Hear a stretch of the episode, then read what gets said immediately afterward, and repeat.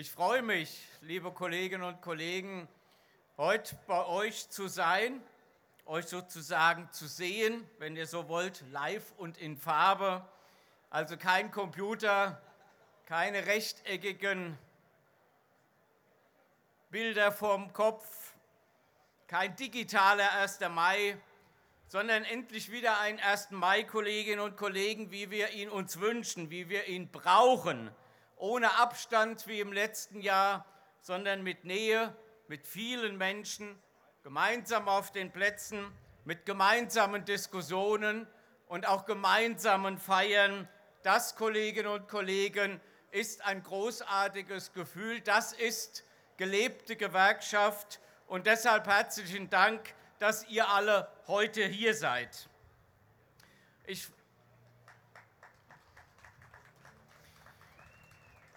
Und ich will ausdrücklich sagen, dass ich gerne nach Sinnelfingen gekommen bin, einer Stadt, einer Region, die wie kaum eine zweite in dieser Republik für qualifizierte Arbeit, für industrielle Wertschöpfung, für Innovation, starke tarifliche Standards und eine hohe gewerkschaftliche Durchsetzungskraft verfügt.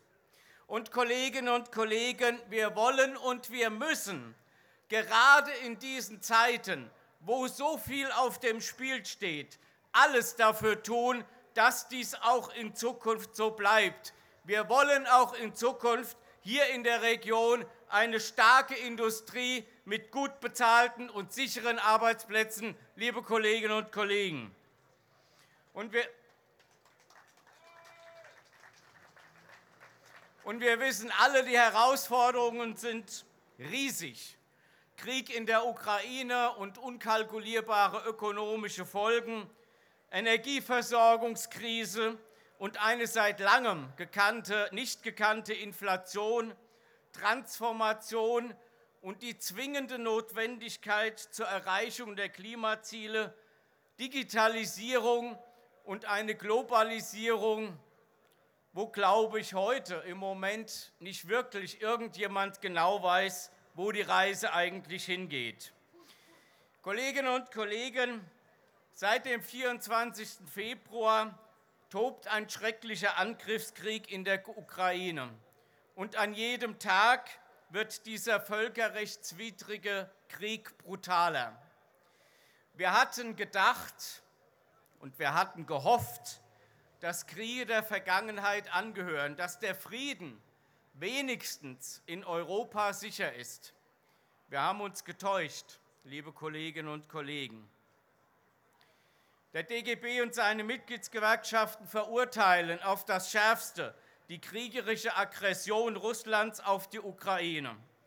Dieser Krieg ist ein beispielloser Angriff auf die europäische Friedensordnung, auf Freiheit, auf Menschenrechte, auf Selbstbestimmung, auf Gerechtigkeit. Und die hauptleidtragenden Kolleginnen und Kollegen sind, wie in jedem Krieg, die Zivilbevölkerung und damit viele Arbeitnehmerinnen und Arbeitnehmer. Wir fordern die russische Regierung auf, die Kämpfe sofort zu beenden und einem Waffenstillstand zuzustimmen. Das Morden muss beendet werden. Jetzt, liebe Kolleginnen und Kollegen.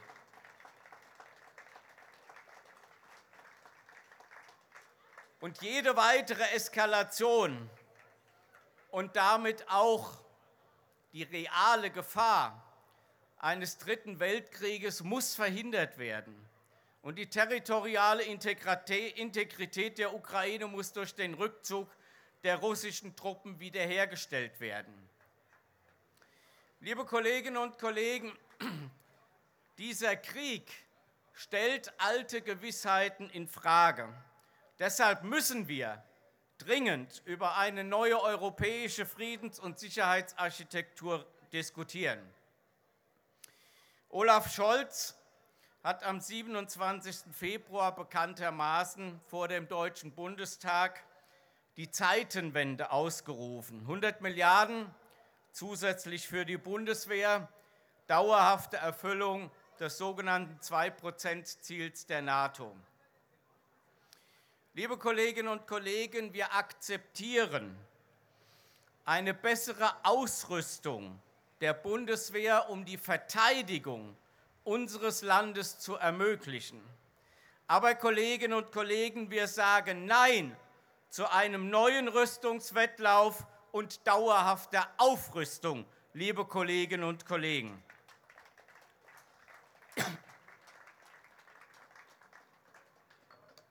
Die dauerhafte Aufstockung des Rüstungshaushalts zum 2-Prozent-Ziel ist nicht Teil der Lösung, sondern eher Teil des Problems. Und deshalb muss ein neuer weltweiter Rüstungswettlauf verhindert werden. 2 Prozent des Bruttoinlandsprodukts, das ist jeder fünfte Euro im Bundeshaushalt für Rüstung.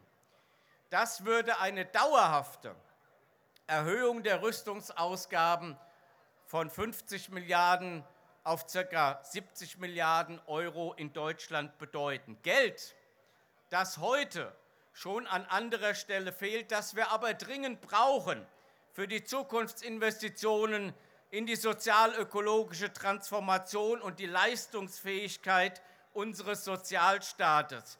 Deshalb, Kolleginnen und Kollegen, das 2-Prozent-Ziel lehnt der Deutsche Gewerkschaftsbund und seine Mitgliedsgewerkschaften ab, liebe Kolleginnen und Kollegen.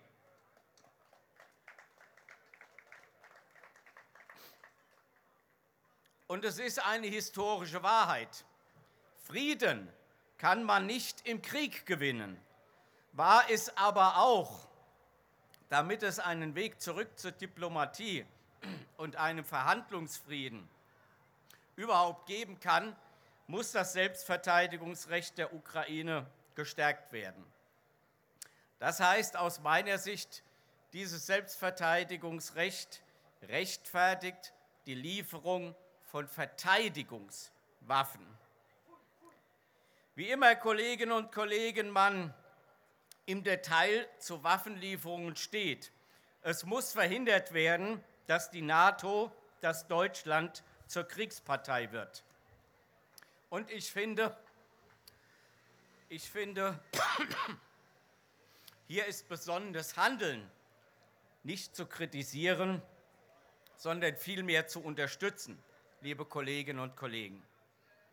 Unsere Solidarität gehört den Menschen in der Ukraine, deren Leben bedroht ist und die ihre Freiheit verteidigen. Viele mussten ihre Heimat verlassen. Mehr als sieben Millionen Menschen sind auf der Flucht über vier Millionen haben bereits das Land verlassen. Mehr als 360.000 Kriegsflüchtlinge sind bei uns in Deutschland. Und ich will allen ausdrücklich danken, insbesondere auch den vielfältigen Hilfsaktionen unserer Betriebs- und Personalräte. Viele von euch haben Erstversorgung organisiert, Unterbringungsmöglichkeiten organisiert. Liebe Kolleginnen und Kollegen, dafür ganz herzlichen Dank.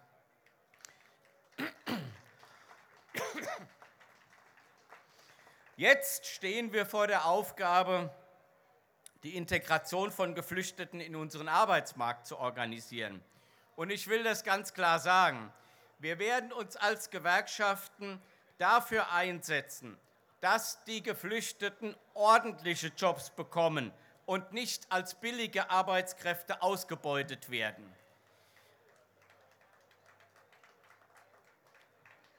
Liebe Kolleginnen und Kollegen, neben den humanitären Fragen treiben uns alle zunehmend die ökonomischen Folgen des Krieges um. Und wir haben es doch schon in der Pandemie gesehen. Einseitige Abhängigkeiten führen zu wirtschaftlichen Risiken. Heute stehen Bänder still, weil Kabelbäume aus der Ukraine nicht mehr geliefert werden und Lieferketten weltweit unterbrochen sind. In vielen Betrieben wird erneut über Kurzarbeit und Beschäftigungssicherung verhandelt. Wir müssen, liebe Kolleginnen und Kollegen, Globalisierung neu denken. Nicht jeder Standort, wo noch ein paar Cent Lohnkosten gespart werden können, ist am Ende der wirtschaftlichste. Das, Kolleginnen und Kollegen, muss ein Ende haben. Und wir erleben derzeit die rasant steigende Inflation. Sie belastet gerade Menschen mit niedrigem Einkommen.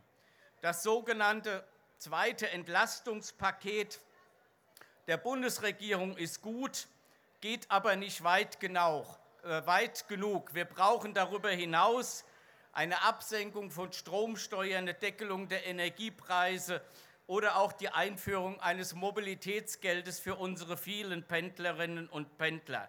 Wir haben diese Forderungen an die Politik adressiert und wir erwarten, dass da jetzt zügig weitere Vorschläge kommen. Aber ich will auch klar sagen, auch die Arbeitgeber haben in diesem Kontext eine Verantwortung. Und wenn Stefan Wolf, der Präsident von Gesamtmetall, ihr kennt den ja noch aus Zeiten bei Südwestmetall heute, sagt, jetzt ist keine Zeit für Tariferhöhungen, dann will ich ihm klar sagen, genau jetzt ist die Zeit von Tariferhöhungen. Wir brauchen ordentliche Lohnzuwächse in diesem Land, liebe Kolleginnen und Kollegen. Und die Energieversorgung. Wir müssen die Energieversorgung umstellen und wir müssen jetzt möglichst schnell unabhängig von russischem Öl und Gas werden. Aber ich will auch klar sagen, wir müssen ein kurzfristiges Gasembargo verhindern und die industrielle Substanz in unserem Land erhalten. Ich will es an einem Beispiel deutlich machen. Würde im Gasnotfallplan der Bundesregierung die Stahlindustrie 30 Prozent weniger Erdgas bekommen, würde das unmittelbar zum Stillstand der Stahlindustrie in Deutschland führen, mit unmittelbaren Folgen für die automobile Wertschöpfungskette und den Maschinenbau innerhalb von drei Tagen. Ein wirtschaftlich nachhaltig geschwächtes Deutschland aber hilft weder der Ukraine bei der erforderlichen humanitären Unterstützung noch bei den notwendigen gemeinsamen Anstrengungen für ein sozialeres Europa, liebe Kolleginnen und Kollegen.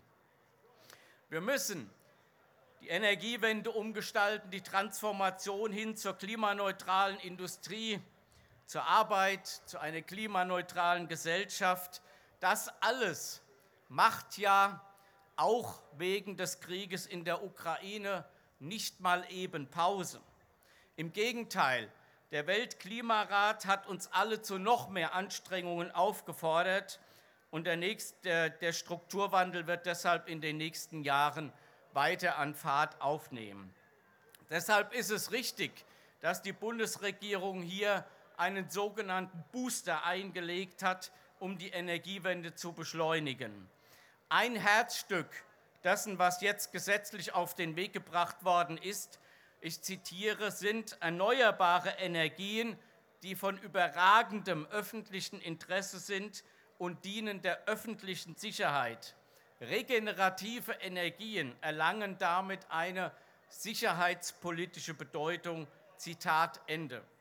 Die im Gesetz jetzt seit wenigen Wochen verankerte Verdreifachung im Zubau von Wind- und Solaranlagen ist richtig und wichtig, gerade für die Automobilregion hier in Sindelfingen und im Stuttgarter Raum, für die E-Mobilität der Zukunft, aber auch für die Frage, wie die Stahlindustrie in diesem Land auf grünen Wasserstoff umgestellt werden kann. Wir gestalten den Wandel als Gewerkschaften mit, liebe Kolleginnen und Kollegen. Wir setzen uns ein für die gerechte Transformation, die unser Land sozial, ökologisch und demokratisch zum Besseren verändert. Für uns ist aber auch klar, die Transformation wird nur dann erfolgreich sein, wenn gute Arbeit, nachhaltiger Wohlstand und sozialer Fortschritt zum Leitmotiv erhoben wird.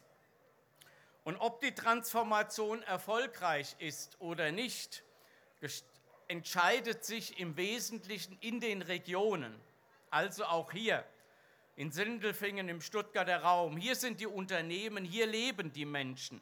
Deshalb setzen wir uns in Transformationsräten und regionalen Transformationsnetzwerken für eine gute Perspektive in der Region ein. Die IG Metall hat im Rahmen des Zukunftsfonds Automobil bundesweit 26 regionale Netzwerkstrukturen entwickelt. Eine davon ist das regionale Cluster hier in der Region, Automotive Region Stuttgart 2.0. Ziel ist, eine starke industrielle Basis zu erhalten und damit einen handlungsfähigen äh, Sozialstaat zu gewährleisten, liebe Kolleginnen und Kollegen. Wenn wir die Transformation erfolgreich gestalten wollen, braucht es massive Investitionen. Die Bundesregierung hat ein im Koalitionsvertrag definiert Jahrzehnt der Zukunftsinvestitionen ausgerufen. Das will ich ausdrücklich begrüßen. In die falsche Richtung geht aber, dass sich die Ampel dazu nicht durchringen konnte, die Schuldenbremse abzuschaffen. Da kann der Lindner rudern, wie er will. Die Schuldenbremse ist eine Zukunftsbremse und deshalb, Kolleginnen und Kollegen, die Schuldenbremse in diesem Land gehört abgeschafft.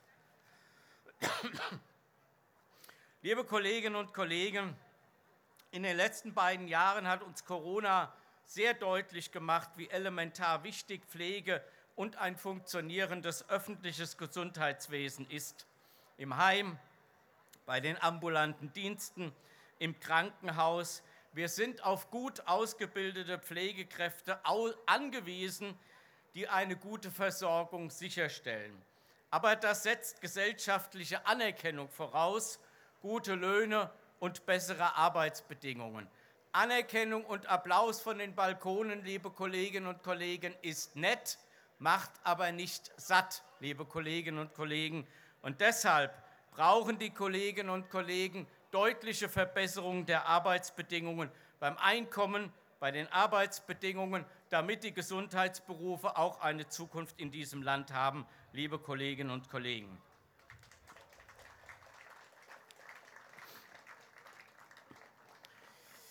Liebe Kolleginnen und Kollegen, ihr wisst, dass wir derzeit in den Betriebsratswahlen, mitten in den Betriebsratswahlen sind. Vom 1. März bis zum 31. Mai werden in 10.000 Betrieben Betriebsräte gewählt. In vielen Betrieben sind die Wahlen bereits abgeschlossen und ich kann für unseren Organisationsbereich, zumindest also für den der IG Metall, sagen, wir haben eine hohe Wahlbeteiligung und wir haben bislang gute Ergebnisse für die Listen der IG Metall erzielt. So auch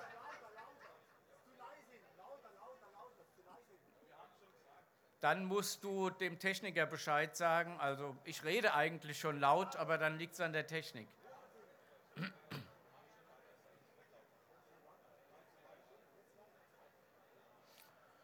Gut, also hier vorne wird irgendwie gerade gesagt, es wäre nicht laut genug. Ich hoffe, dass es hinten auch ankommt. Also, Stichwort Betriebsratswahlen, in denen wir uns mittendrin befinden. Wir haben für die IG Metall insgesamt ganz gute Ergebnisse bisher erzielt. Und äh, das gilt insbesondere auch für Mercedes hier in Sindelfingen. Deshalb will ich meinem Kollegen Ergun Lümali und Stefan Heinzel natürlich auch an der Spitze des Betriebsrates hier bei Mercedes stellvertretend für alle Kolleginnen und Kollegen, die bereits gewählt wurden, herzlich gratulieren. Ihr habt mit eurem Wahlkampf Take Five for Best Life deutlich gemacht, dass Erfolg kein, Zukunft, kein Zufall ist und so zusätzliche zwei Mandate für die IG Metall-Liste geholt. Das zeigt den Erfolg konsequenter Betriebsratsarbeit mit einer starken Gewerkschaft im Rücken Herzlichen Glückwunsch, liebe Kolleginnen und Kollegen.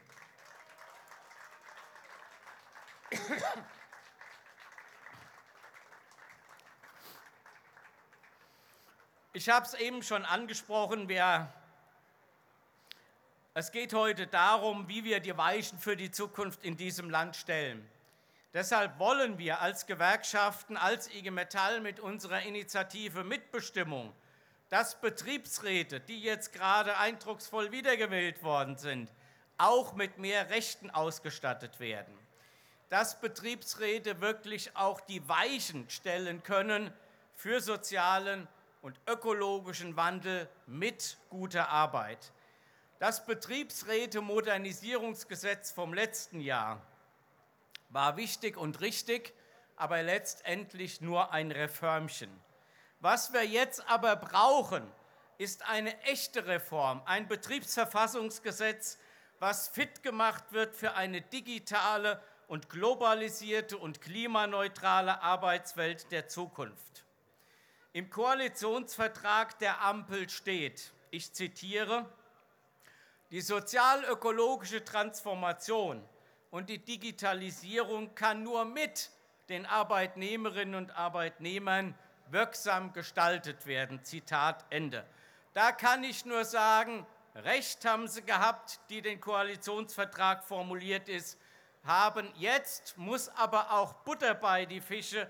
Ja, wir wollen Kolleginnen und Kollegen auf Augenhöhe mitbestimmen und ja, wir wollen mehr Demokratie in der Wirtschaft, liebe Kolleginnen und Kollegen.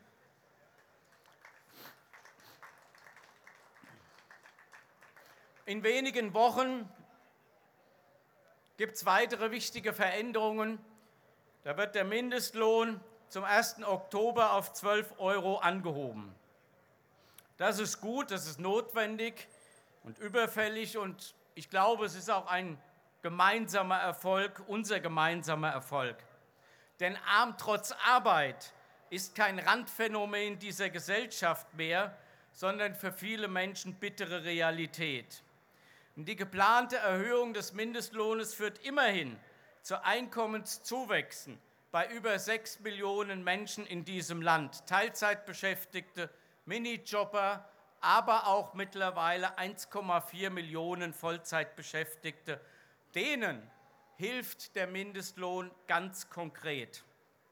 Und unsere Gesellschaft profitiert durch einen gesamtwirtschaftlichen Kaufkraftgewinn von 20 Millionen Euro jährlich. Was machen die Arbeitgeber in dieser Frage? Die klagen wieder einmal, wie bei jeder Mindestlohnerhöhung in den letzten Jahren. Und wenn die Verbandsfürsten auf der Arbeitgeberseite den Mindestlohn kritisieren und andererseits ihr Herz für die Tarifautonomie entdecken, dann sage ich, liebe Kolleginnen und Kollegen, okay, wenn ihr das ernst meint, dann solltet ihr nicht die OT-Verbände stärken, sondern dann solltet ihr gemeinsam mit uns, den Gewerkschaften der IG Metall, für mehr Tarifbindung in diesem Land sorgen.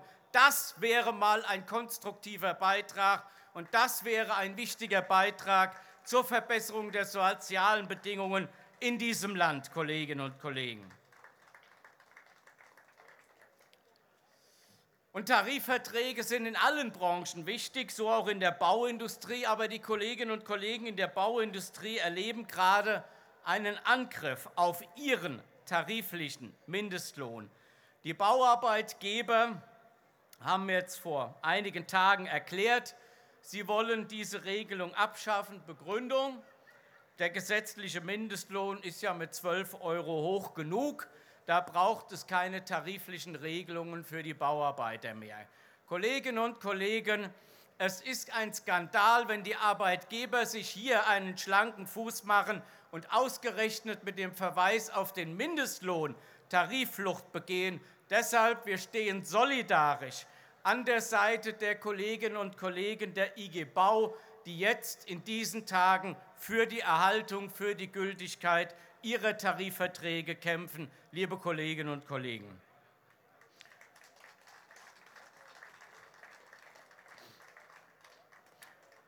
Kolleginnen und Kollegen, jeder gewerkschaftliche Kampf, das wissen wir aus vielen, vielen Beispielen der Vergangenheit, jeder gewerkschaftliche Kampf für ein besseres Leben braucht Solidarität. Und Solidarität braucht Nähe. Kein Bildschirm, kein Algorithmus kann persönliche äh, Begegnungen im Betrieb, auf der Straße oder im Gewerkschaftshaus ersetzen. Gewerkschaftsarbeit braucht Begeisterung und Identifikation, damit gemeinsam auch neue Ideen entwickelt werden können. Unsere Kraft kommt von den Wurzeln, von unseren Mitgliedern in den Betrieben und in den Verwaltungen. Leonardo da Vinci hat mal gesagt, die Zukunft gehört denen, die sie verändern.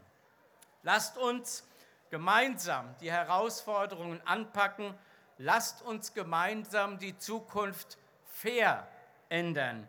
Für eine friedliche Welt, für die Ächtung von Kriegen weltweit, für den sozialen Frieden, für Solidarität und Mitbestimmung, für gute Arbeit, einen nachhaltigen, fairen Wandel und gegen die zunehmende soziale Ungleichheit in diesem Land. Besinnen wir uns dabei immer auf unsere gemeinsame Kraft, auf die Kraft der vielen.